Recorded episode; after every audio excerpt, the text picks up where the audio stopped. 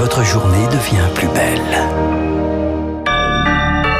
Bon réveil, bonne journée, soyez les bienvenus sur Radio Classique. Nous sommes le lundi 15 mars, il est 6h30.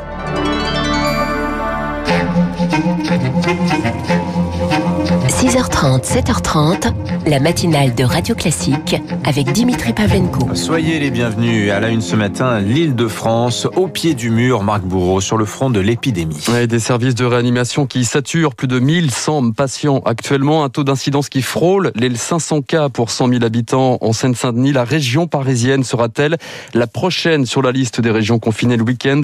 L'option tient plus que jamais la corde, selon Jean Castex, le Premier ministre invité sur le réseau social Twitch hier soir. Faisons tout ce qui est en notre pouvoir. Chaque jour qui passe est un jour de gagner pour éviter ce confinement. Mais, s'il est nécessaire, nous y procéderons. Jean Castex, le Premier ministre, les autorités misent désormais sur les transferts de malades pour soulager les hôpitaux. Six patients évacués vers des régions moins touchées ce week-end.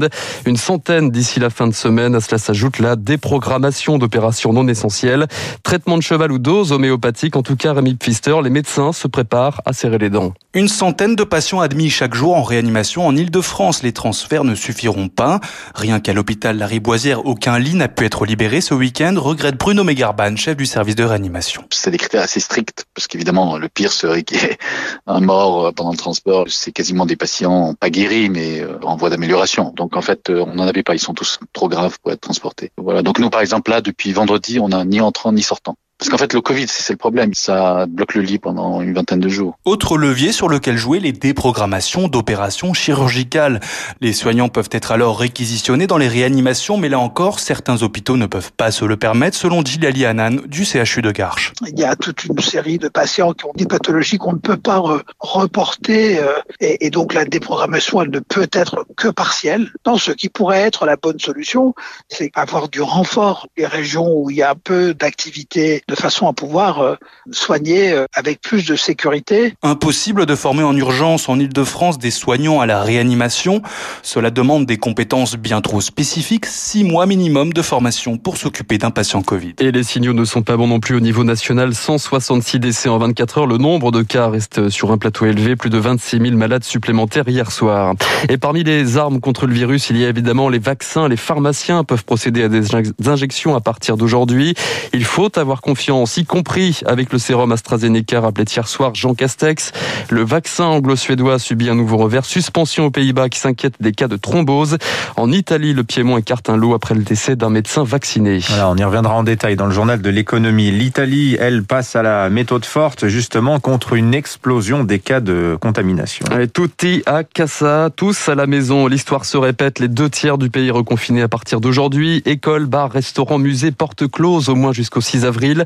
Nouveau coup de massue pour les professionnels à l'image de Nadine Renard, restauratrice à Rome.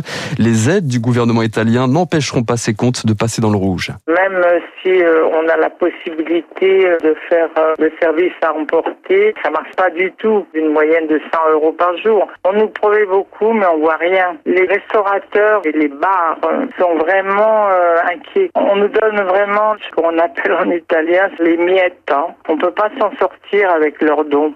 Nadine, restauratrice française en Italie, jointe par Hortense Crépin. A contrario, le Portugal, lui, dessert les taux, les crèches, les écoles, les librairies, les coiffeurs rouvrent leurs portes après des semaines sous cloche. Il est 6h33, à la une également ce matin. C'était aussi un anniversaire il y a 10 ans, jour pour jour.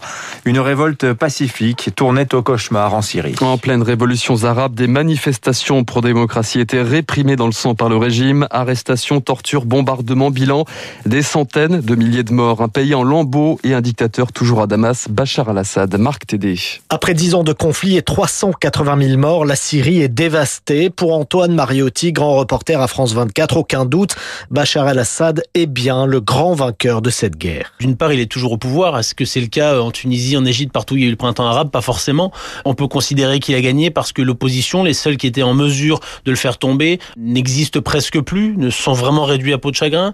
Bachar al-Assad a gagné avec des soutiens, avec la Russie, avec l'Iran, mais au final, il il est là. C'est toujours lui qui aujourd'hui est à la tête de la plus grande partie de la Syrie. C'est une victoire à la Pyrrhus que remporte Bachar el-Assad à la tête désormais d'un pays en miettes et profondément divisé. Il y a euh, des islamistes d'un côté, le régime de l'autre, avec beaucoup de présence russe, iranienne et même du Hezbollah, avec euh, des rebelles modérés, des Turcs, des Kurdes. Donc c'est une mosaïque qui va être extrêmement compliquée de reconstituer.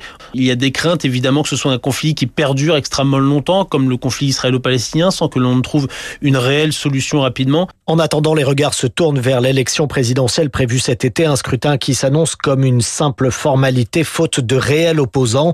Bachar al-Assad devrait donc être réélu haut la main pour un quatrième mandat. À l'étranger, toujours en Allemagne, la douche froide pour la chancelière Angela Merkel à six mois des législatives. Son parti conservateur, la CDU, enregistre les pires scores de son histoire au régional.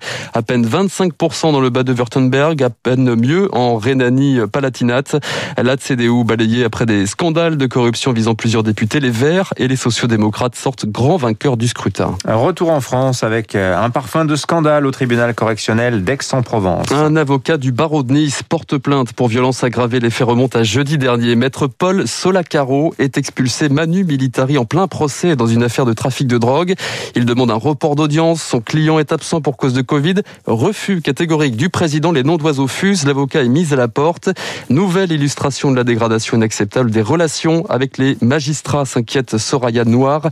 Elle est avocate au barreau de Paris et signataire d'une tribune publiée hier dans Libération. On ne peut pas accepter qu'un magistrat extrait d'une salle d'audience un avocat qui est un auxiliaire de justice, qui est là euh, pour participer autant que les magistrats euh, à la mission de service public de la justice. Cet acte-là, il fait écho aux dégradations des relations entre magistrats et avocats. Certains juges d'instruction refusent de dialoguer avec nous. C'est pas possible. Propos recueilli par Laura Taouchanov. Durcir la loi et briser le silence. La proposition de loi sur la protection des mineurs contre les violences sexuelles et l'inceste arrive à l'Assemblée aujourd'hui.